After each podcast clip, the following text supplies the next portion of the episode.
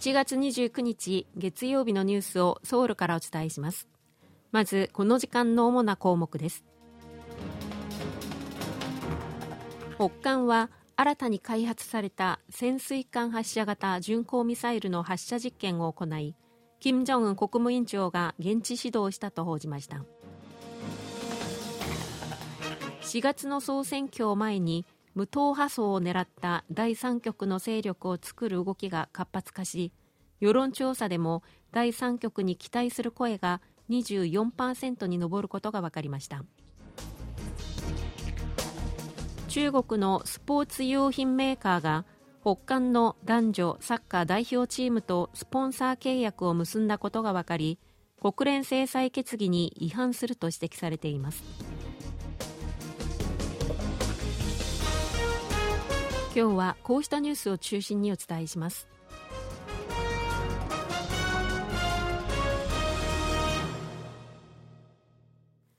北韓は28日韓半島東の海トヘの海上から複数の巡航ミサイルを発射しこれについて北韓のメディアは金正恩国務委員長が新たに開発された潜水艦発射型巡航ミサイルの発射実験を現地指導したと報じました。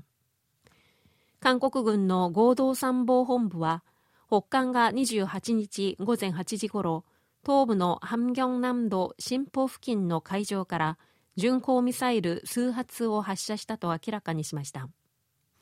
これについて北韓の朝鮮中央通信は29日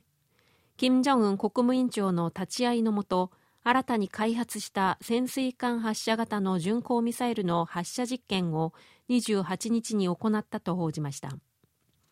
ミサイルは2発発射された模様でトゲ状を2時間以上飛行し目標とする島に命中したと主張しています。公開された写真によりますとミサイルは水面から斜めに飛び出しているため垂直発射装置ではなく魚雷発射管などによって発射されたものとみられ潜水艦発射用であることを明らかにした形です。現地指導したキム委員長は海軍の核武装化は差し迫った課題だと強調し海軍の核武装化を実現し核抑止力を多角的に拡大していくための課題を示したということです。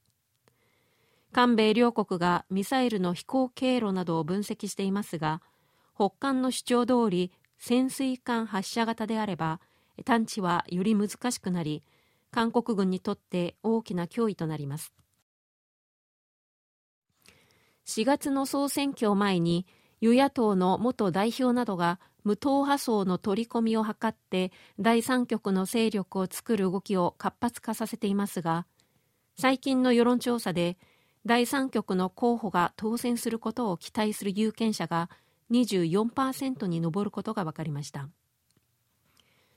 革新系野党共に民主党元代表のイーナギョン氏を中心に結成が進められていた新党新しい未来と共に民主党を離党した議員らを中心にしたグループ未来大連合は28日仮称改革未来党を立ち上げることで合意したと発表し来月4日に決闘大会を開くとしています。一方今月20日に改革新党を立ち上げた保守系与党国民の力元代表のイ・ジュンソク氏は去年8月に発足した新党韓国の希望のヤン・ヒャンジャ代表と29日国会で記者会見を行い両党の合併を発表しました。合併後の新党の名前は改革新党とし党代表はイ・ジュンソク氏が務め院内代表はヤン・ヒャンジャ氏が務めるとしています。第三極の勢力は与野党の元代表を中心に保守と進歩の2つの軸に分かれた形ですがこれらの結集がさらに進み存在感を発揮できるかが焦点です。韓国ギャラップが23日から25日にかけて行った世論調査によりますと4月の総選挙で与党の候補が多く当選するべきと答えた人と最大野党の候補が多く当選するべきと答えた人はいずれも33%でしたが第三極の候補が多く当選するべきという回答は24%に上り第三勢力への期待が高いことも浮き彫りになりました。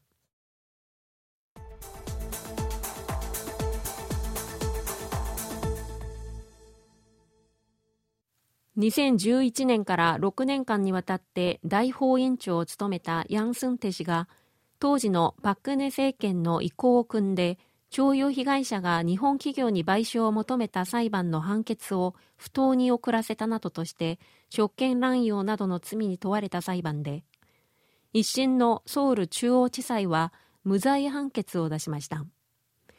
元大法院長は徴用訴訟をはじめとする複数の訴訟への介入など合わせて47の罪で2019年2月に起訴され検察側は懲役7年を求刑していましたが裁判所は26日検察が示した証拠からは関与は認められないと判断し起訴されたすべての罪について無罪を言い渡しました。与党国民の力のペイヒョンジン議員が15歳の少年に石で頭を殴られ怪我をした事件で警察は29日容疑者の自宅を家宅捜索しました。警察は家宅捜索で少年の自宅から携帯電話やノートパソコンを押収したことを明らかにし携帯電話の通話記録などを分析し犯行の動機や共犯がいるかどうかを調べることにしています。少年は逮捕直後に警察の取り調べに対してうつ病を患っていてペシに出会って偶発的に犯行を犯したと主張していますが警察は事実かどうかについてさらなる確認が必要だとしています。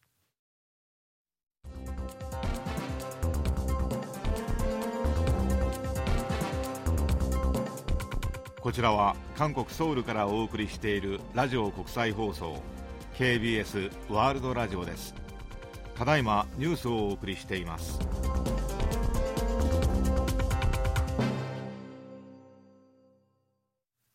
アメリカの政府系メディア自由アジア放送は中国のスポーツ用品メーカーが26日北韓の男女サッカー代表チームとスポンサー契約を結んだと発表したと伝えました。国連安保理が北韓の核実験などを受けて2016年3月に採択した制裁決議には北韓への輸出を禁じる贅沢品としてレクリエーションスポーツ用品があり自由アジア放送はスポンサー契約は国連の制裁決議に違反すると指摘しています。公開された写真によりますとスポンサー契約の締結式には中国湖南省の当局者も多数出席していて安保理常任理事国である中国が自国企業による制裁違反に目をつぶっていると指摘する声も出ています。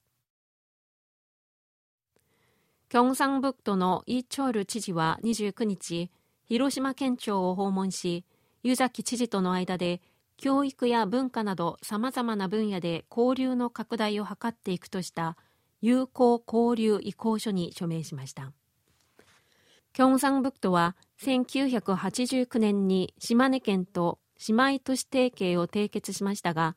島根県が竹島の日を制定したことを受けて2005年に破棄し、その後は日本の自治体との交流提携は結んでいませんでした。